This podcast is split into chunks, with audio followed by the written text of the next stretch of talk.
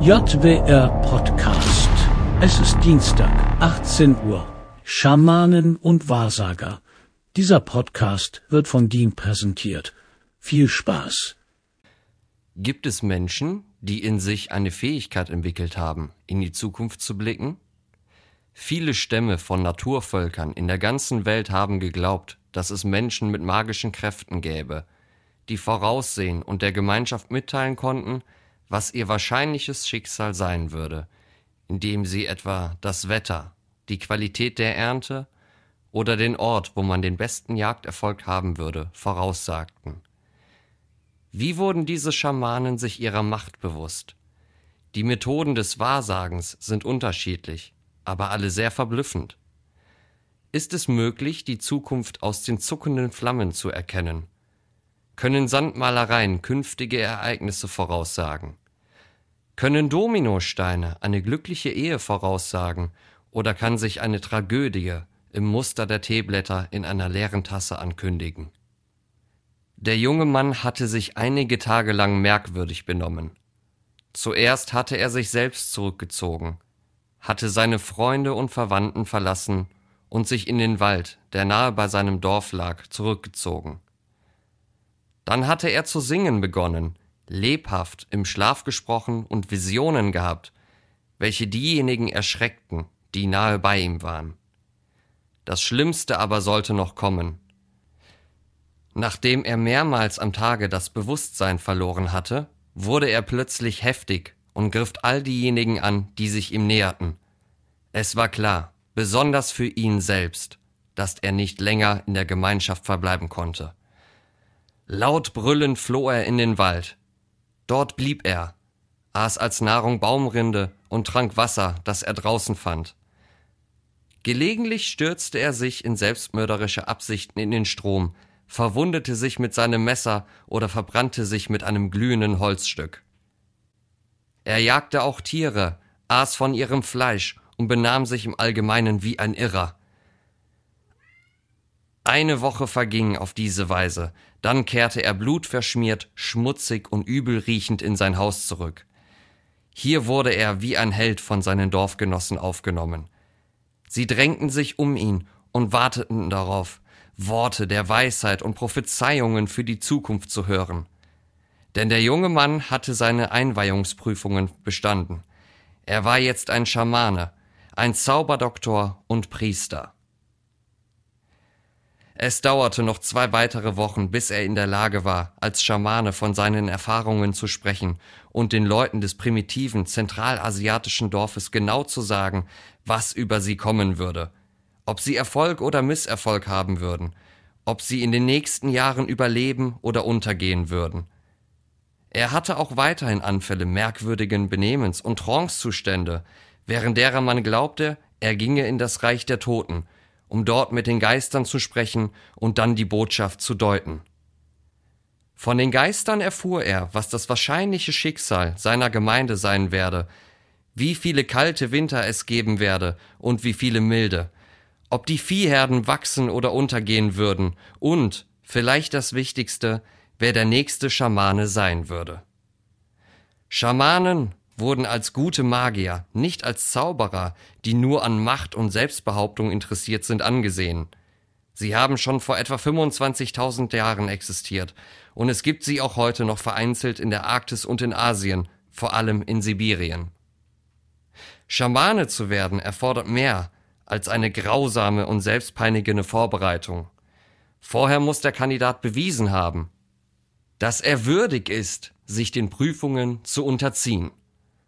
Vorzuziehen ist er, wenn seine Bestimmung erheblich wird. Denn dann erwartet jeder von ihm, dass er sich eines Tages so benimmt, als ob er besessen wäre. Trotzdem gibt es verschiedene andere Möglichkeiten, wie er zeigen kann, dass er ein Auserwählter ist, einer von denen, deren magische Kräfte sie zum wichtigsten und meist verehrten Mann im Stamm machen. Es kann durch einen Unfall geschehen, etwa durch einen Sturz vom Baum oder durch einen Blitzschlag. Er kann auch plötzlich die Berufung fühlen, die noch stärker ist als die eines christlichen Geistlichen, der sein Leben Gott weiht. Oder er kann es ganz einfach trotzig verkünden, dass er ein Schamane ist und dass er dies durch ein bizarres und selbstpeinigendes Verhalten beweisen wird. In Lappland und Sibirien schlugen Schamanen auf ihre bunten und bildergeschmückten Trommeln, wenn sie Visionen heraufbeschworen oder die Zukunft erforschten. Die Bilder, die mit Rentierblut oder Erlensaft gemalt worden waren, stellten die verschiedenen Götter des Windes, der Sonne und des Mondes dar und ebenso die Geister von Menschen und Tieren in der Unterwelt. Die Schamanen fertigten ihre Trommeln aus besonderen Tierbälgen an und hingen schmale Messingringe darum herum. Dann bearbeiteten sie die Trommel mit Hämmern und konnten die Zukunft an den auf den Bildern vibrierenden Ringen erkennen. Gewöhnlich benutzten die Lappen noch bis ins 18. Jahrhundert eine Trommel als Mittel zum Wahrsagen. Es gab kein Zelt und kein Haus ohne diese magische Trommel. Der Haushaltsvorstand in seinen besten und neuesten Kleidern benutzte sie zum Befragen über wichtige Vorhaben der Familie. Wenn es aber um Unternehmungen der ganzen Gemeinschaft ging, überließ man es doch dem Schamanen in Trance zu fallen.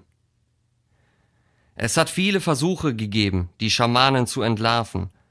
Manche behaupten, dass sie alle nichts weiter sind als verrückte Schausteller und Betrüger und dass ihre Fähigkeit der Prophezeiung nicht weitergeht, als die verloren gegangener oder streunender Hunde, Schafe oder Rinder zu finden. Andere sagen, dass die angeblich große Heilfähigkeit der Schamanen nur die von Quacksalberei sei und dass sie sich selbst und ihre Stammesgenossen betrügen, wenn sie behaupten, dass sie das Totenreich besuchen und dass sie den gerade Verstorbenen in die andere Welt begleiten. Ein Schriftsteller schrieb einen Bericht über Schamanen in der Arktis. Er stimmte übrigens mit der Ansicht überein, dass es bei ihnen auch gestörte Persönlichkeiten gebe. Er stellte fest, die außergewöhnliche Kälte, die langen Nächte, die Einsamkeit und Verlassenheit, der Mangel an Vitaminen und so weiter haben vom Nervensystem der arktischen Bevölkerung ihren Tribut gefordert. Sie brachten entweder Geisteskrankheiten hervor oder die schamanischen Trancezustände. Der einzige Unterschied zwischen einem Schamanen und einem Epileptiker war aber, dass dieser nicht in Trance fallen konnte, wann immer er wollte. Ein anderer Sachkenner des Schamanenphänomens, der ihre Rolle als Propheten und Heiler bei den Stämmen des Sudans untersuchte, glaubte, dass sie so ausgewogen und normal wie die anderen Männer ihres Stammes wären. Kein Schamane, schrieb er, ist im täglichen Leben ein anomales Individuum, ein Neurotiker, ein Paranoiker. Wenn er es wäre, würde man ihn als Wahnsinnigen ansehen, aber nicht wie einen Priester verehren. Die Kontroverse um die Schamanen ist ein Beweis dafür, wie fasziniert die Menschen immer noch von Wahrsagern sind. Natürlich gibt es viele Möglichkeiten, die Zukunft vorauszusagen, ohne dass Schamanen dabei auftreten müssen. Manche haben eine lange und fesselnde Geschichte, vor der die Menschen, die heute noch prophetische Künste ausüben, immer noch profitieren. Eine der ältesten Methoden des Wahrsagens ist das Lesen der Zukunft aus dem Sand und bei verschiedenen nordamerikanischen Indianerstämmen hatte dieser Brauch eine magische Bedeutung. Insbesondere die Navajos verwenden bei verschiedenen ihrer Rituale farbigen Sand. Mystische Bilder mit gefärbtem Sand anzulegen, ist bei ihnen eine alte Sitte, und sie glauben, dass ihr legendärer Häuptling Donnervogel eigens vom Himmel gesandt wurde, um sie im Lesen und der Auslegung von Sandmalereien zu unterrichten. Indem er den Sand durch seine Finger laufen ließ, zeichnete der Medizinmann des Stammes Bilder auf dem Boden. Die Bilder sollen anzeigen, wie einer von ihnen in einer bestimmten Situation handeln würde, wie eine kranke Person wieder gesund werden würde oder nicht, und wie man schwere und drückende Probleme lösen konnte. Die Bilder, die nur der Medizinmann genau erklären konnte, mussten weggewischt werden, bevor die Sonne sank. Wenn man sie bestehen ließ, so dass jemand sie danach noch sehen konnte, so verloren sie, wie man glaubte, nicht nur ihre magische Kraft, sondern es konnten auch Übelwollende sie studieren und auf diese Weise Donnervogels Geheimnisse ergründen und missbrauchen. Sandmalereien sind auch wesentlich bei den Heilungszeremonien der Navajos, die heute noch in ihrer traditionellen Form vorgenommen werden. Der Medizinmann zeichnet ein oder mehrere Bilder mit farbigem Sand auf dem Boden.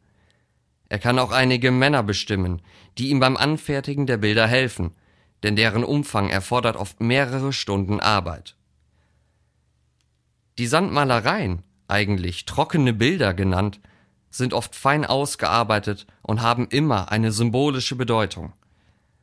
Der Patient muss während der langen Zeremonie, die manchmal mehrere Tage dauern kann, mitten im Hauptbild sitzen. Beim Beginn des eigentlichen Rituals wird etwas Sand von der Malerei auf den Körper des Kranken geschüttet. Das wird deshalb gemacht, weil man dann die Aufmerksamkeit der Geister unmittelbar auf den Patienten und seine Krankheit lenken will. Heute gehört das Lesen von Sandmalereien zu den Partyspielen, die zum Spaß des Spiels noch etwas Geheimnisvolles hinzufügen. Wer zum Seher gewählt wird, erhält die Augen verbunden einen Kasten mit feinen, trockenen Sand und einen Stift. Der Befrager, die Person, die eine Information haben will, sitzt still neben dem Sandwahrsager und konzentriert sich auf die von ihm gestellte Frage. Der Seher hält den Stift in seiner Hand, wobei das Handgelenk auf dem Rand des Kastens liegt. Nach drei bis fünf Minuten vergangen sind und beide, der Fragesteller und der Wahrsager, sich nur auf die Frage konzentriert haben, soll der Stift von sich selbst bewegen.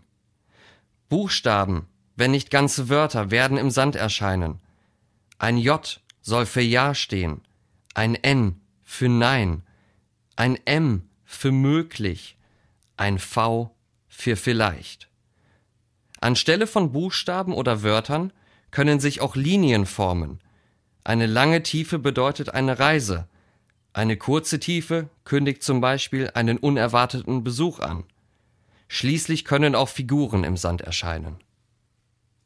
Ein Dreieck steht für eine erfolgreiche Karriere, ein kleiner Kreis für eine baldige Heirat, ein großer Kreis für drohendes Ungemach, ein Kreuz für Widerstände, denen man begegnet, die man aber überwinden wird, ein X oder Kusskreuz für eine Liebesaffäre, eine glückliche wenn das Kreuz deutlich ist, eine unglückliche, wenn es undeutlich ist.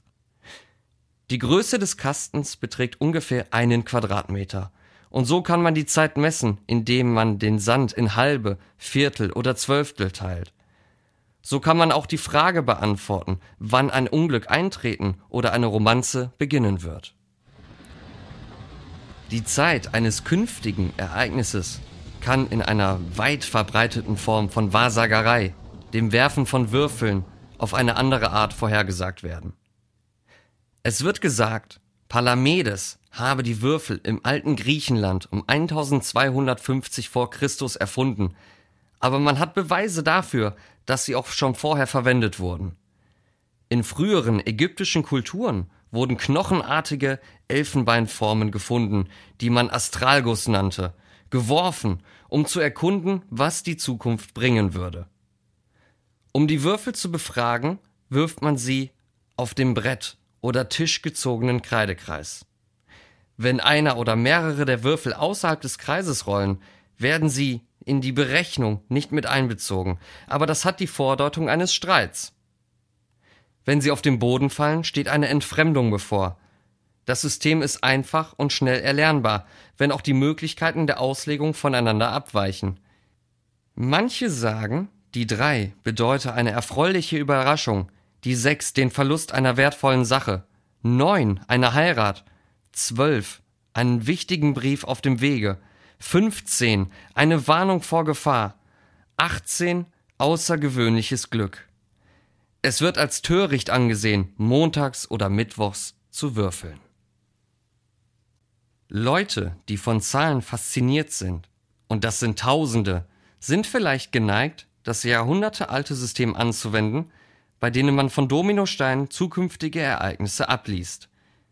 Im westlichen System von Dominosteinen zu lesen, werden alle Weißen zur Seite gelegt, die restlichen werden mit dem Gesicht nach unten auf dem Tisch ausgebreitet. Alle Einser beziehen sich auf Reisen, alle Zweier auf soziale Dinge, Dreier auf Romanzen, Vierer auf Geld, Fünfer auf Arbeit und Sechser auf Glück. Mit der linken Hand ziehen zwei Personen abwechselnd einen Stein nach dem anderen.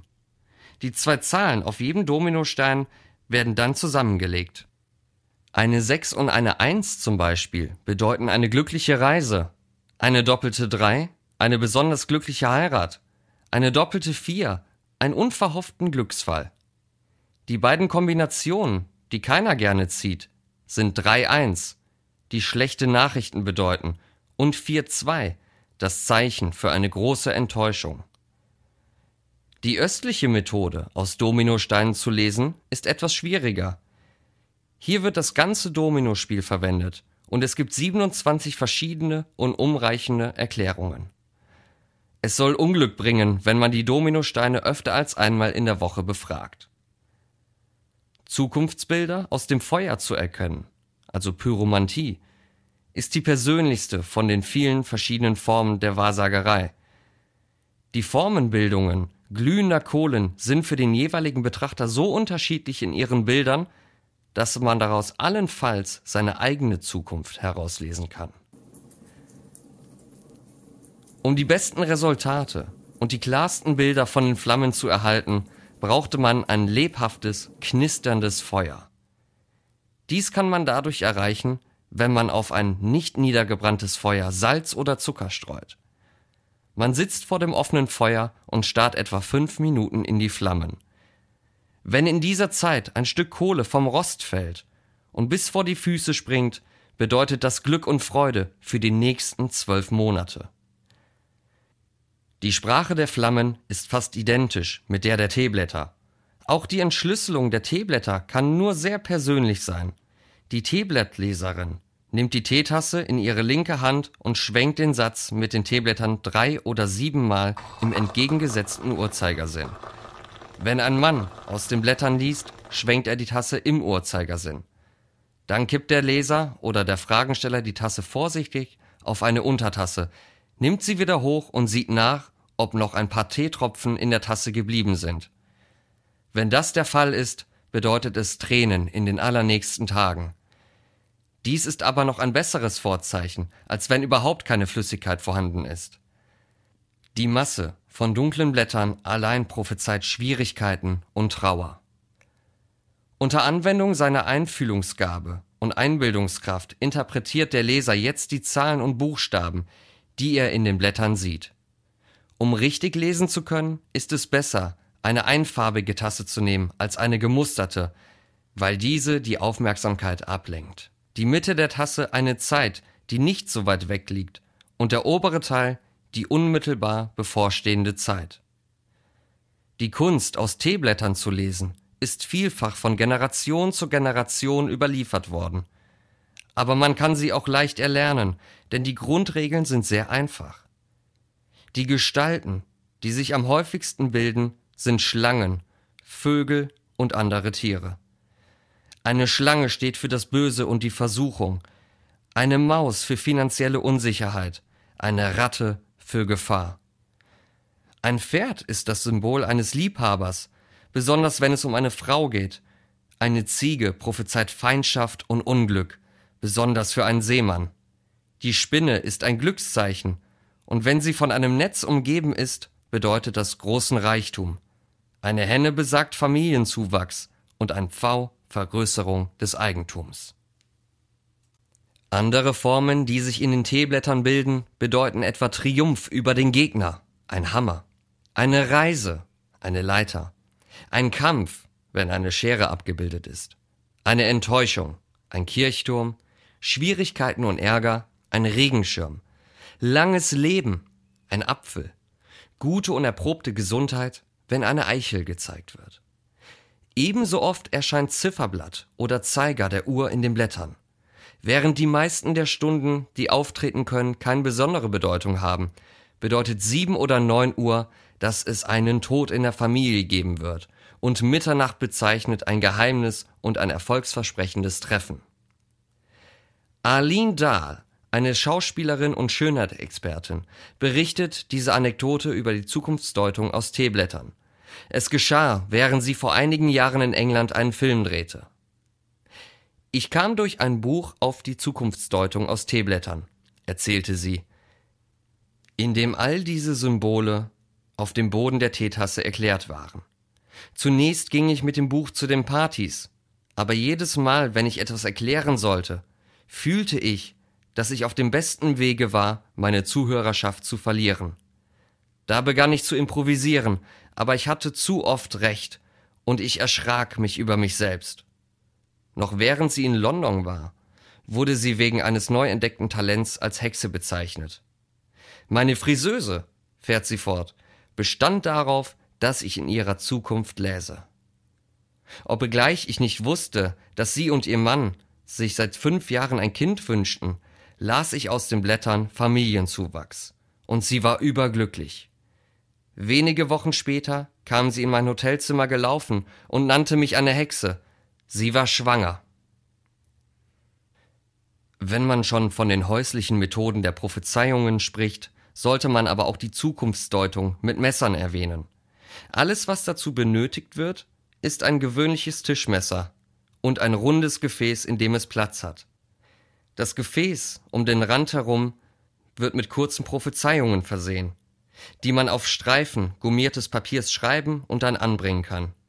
Jede Person wirbelt das Messer dreimal um den Mittelpunkt. Frauen benutzen dazu die rechte, Männer die linke Hand. Die Botschaft, auf welche die Schneide nach der dritten Umdrehung zeigt, bedeutet die Zukunft. Bleibt das Messer im Zwischenraum zwischen den einzelnen Botschaften liegen, so werden die kommenden Tage oder Wochen verhältnismäßig ereignislos bleiben. Heute ist das Prophezeien mit Messern eher ein lustiges Spiel, früher aber wurde es sehr ernsthaft bei den nordamerikanischen Indianern ausgeübt. Ein anderer Haushaltsgegenstand der lange Zeit ein Werkzeug für das Wahrsagen war, ist der Spiegel. Seine Verwendung geht bis in die Eisenzeit zurück. Die sogenannte Magie des Spiegels war bei den frühen chinesischen Weisen und bei den weisen Männern und Propheten Griechenlands bekannt, die es alle für ein Zeichen des nahen Tods hielten, wenn man davon träumte, man sehe sein Spiegelbild im Wasser, auf Kupfer, Glas oder einer anderen Oberfläche, die ein Bild zurückwarf. Am Tage, das wusste man, war es durch die Wassergeister verboten, auf das eigene Spiegelbild im Wasser zu starren.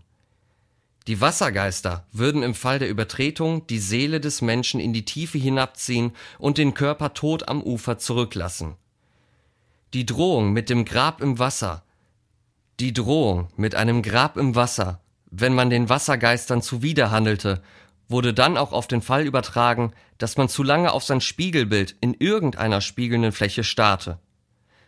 Dann aber kümmerten sich die Menschen bald nicht mehr um das ungeschriebene Gebot, Hydromantie auszuüben, das heißt Prophezeiungen durch das Spiegelbild im Wasser.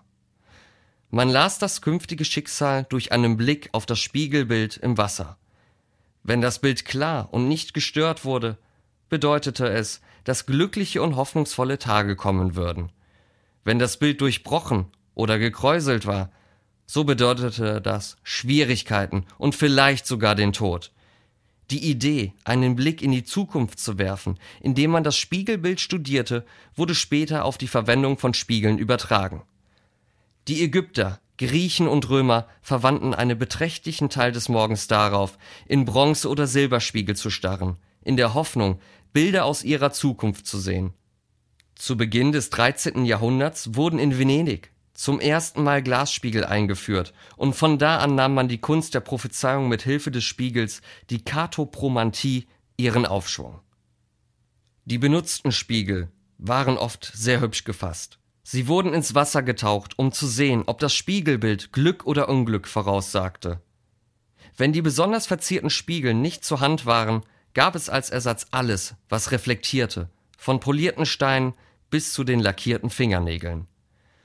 Fragen der Gesundheit konnten auch durch den Spiegel vorausgedeutet werden, und es war auch nicht ungewöhnlich, den Spiegel zu befragen, wenn es um verloren gegangene Wertgegenstände oder Menschen ging, um das Schicksal von vornehmen Leuten, militaristischen Führern oder gar Königen.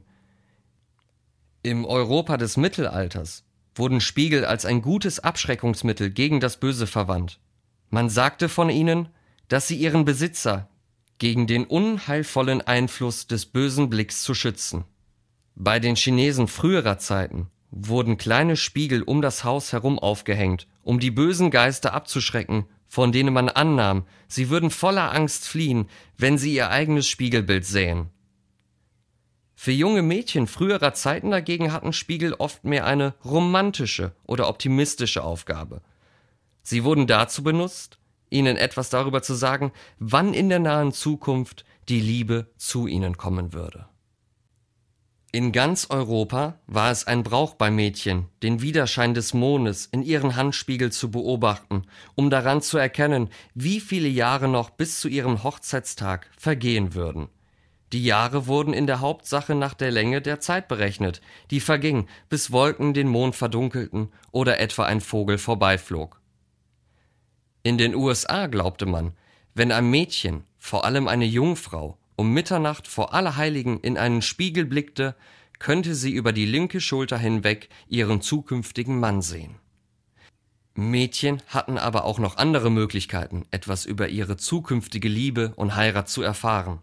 In der englischen Grafschaft Oxfordshire blieb lange der Glaube lebendig, dass ein Mädchen, wenn es ein Efeublatt in seiner Börse oder Tasche steckte, den ersten Mann heiraten würde, dem es begegnete, auch wenn es schon einen Mann hatte.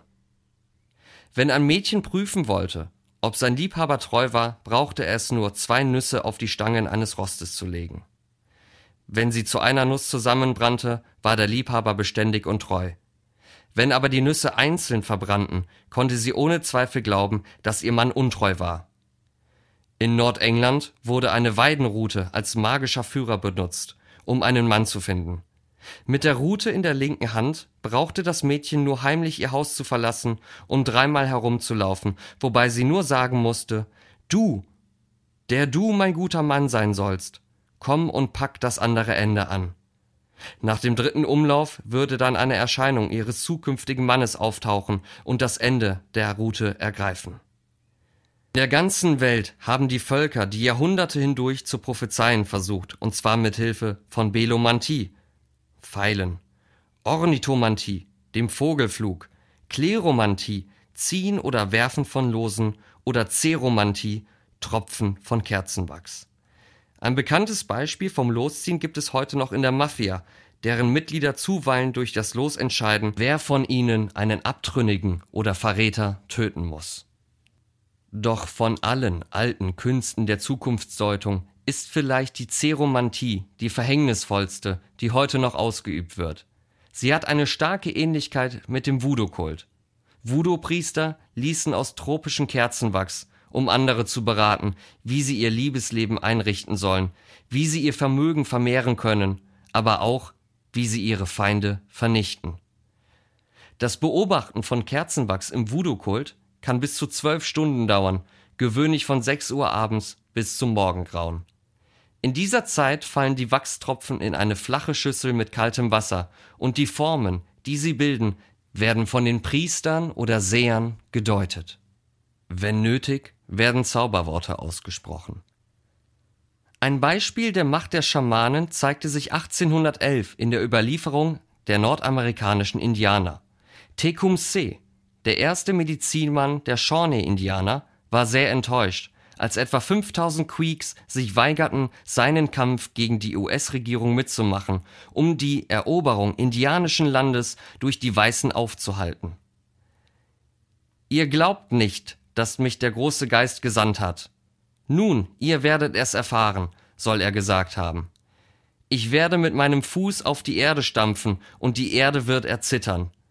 Diese Prophezeiung ging zwei Monate später in Erfüllung, am 16. Dezember 1811 stampfte Tecumseh mit seinem Fuß auf, und die erste von drei Erschütterungen lief über ein Gebiet von 35.000 Quadratkilometern Landes, einschließlich des Wohngebiets der Creeks. Die Indianer sprachen von dem größten Erdbeben in der Menschheitsgeschichte dieser Vorgang wurde als ein furchteinflößendes Beispiel der Macht der Schamanen dargestellt, die nicht nur die Zukunft voraussehen können, sondern auch in manchen Fällen in der Lage sind, magische Kräfte wirksam werden zu lassen. Obgleich man heute von den Schamanen in Asien annehmen muss, dass sie prophetische Macht und die Fähigkeit, übernatürliche Ereignisse herbeizuführen, verlieren, so scheint das bei den nordamerikanischen Indianern nicht unbedingt der Fall zu sein. Im Jahre 1962 wurde eine Gruppe von Indianern verhaftet, weil sie im Trinity-Fluss in Nordkalifornien gefischt hatten.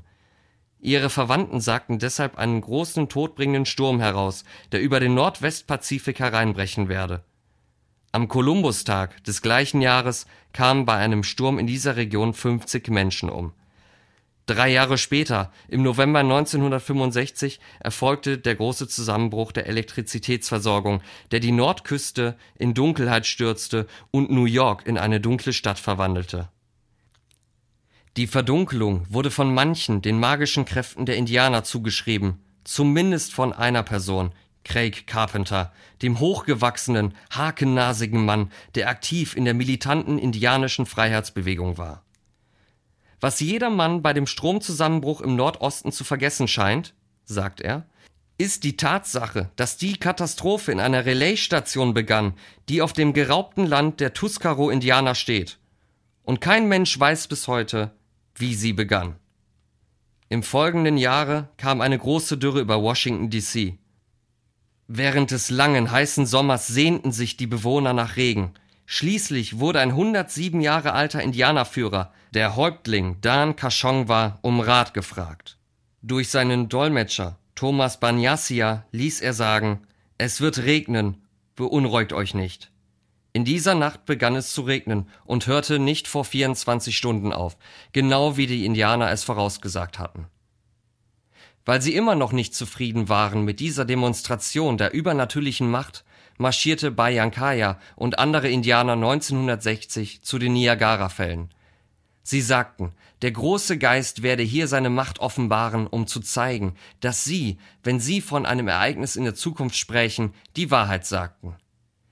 Die Indianer versammelten sich am 17. September, dem offiziellen jährlichen Indianertag des Staates New York, an den Niagarafällen.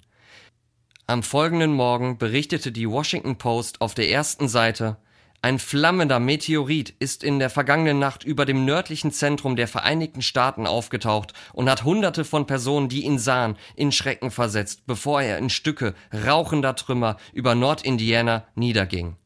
Der Gouverneur von Michigan, George Romney, der in seinem Privatflugzeug über dieses Gebiet flog, sagte aus, der Meteorit hätte uns beinahe getroffen, er versetzte uns tatsächlich in Schrecken. Wir glaubten, wir würden angegriffen. Ganz plötzlich war dann dieses Ding da, und es war so hell wie die Mittagssonne. Den meisten Menschen erschien es unglaublich, dass Bayanka oder irgendein anderer gewusst haben könnte, dass ein solches Ereignis eintreten werde. Trotzdem, diejenigen, die eine gewisse Kenntnis von Schamanen hatten und ihre Fähigkeiten des Wahrsagens verstanden und würdigten und die glaubten, dass solche Kräfte auch in der Tat umgesetzt werden konnten, sahen in dem Ereignis nichts Außergewöhnliches. Für sie war es einfach ein neuer Hinweis darauf, dass die Zukunft uns gehört, dass sie schon heute verwirklicht oder zumindest vorausgesagt werden kann.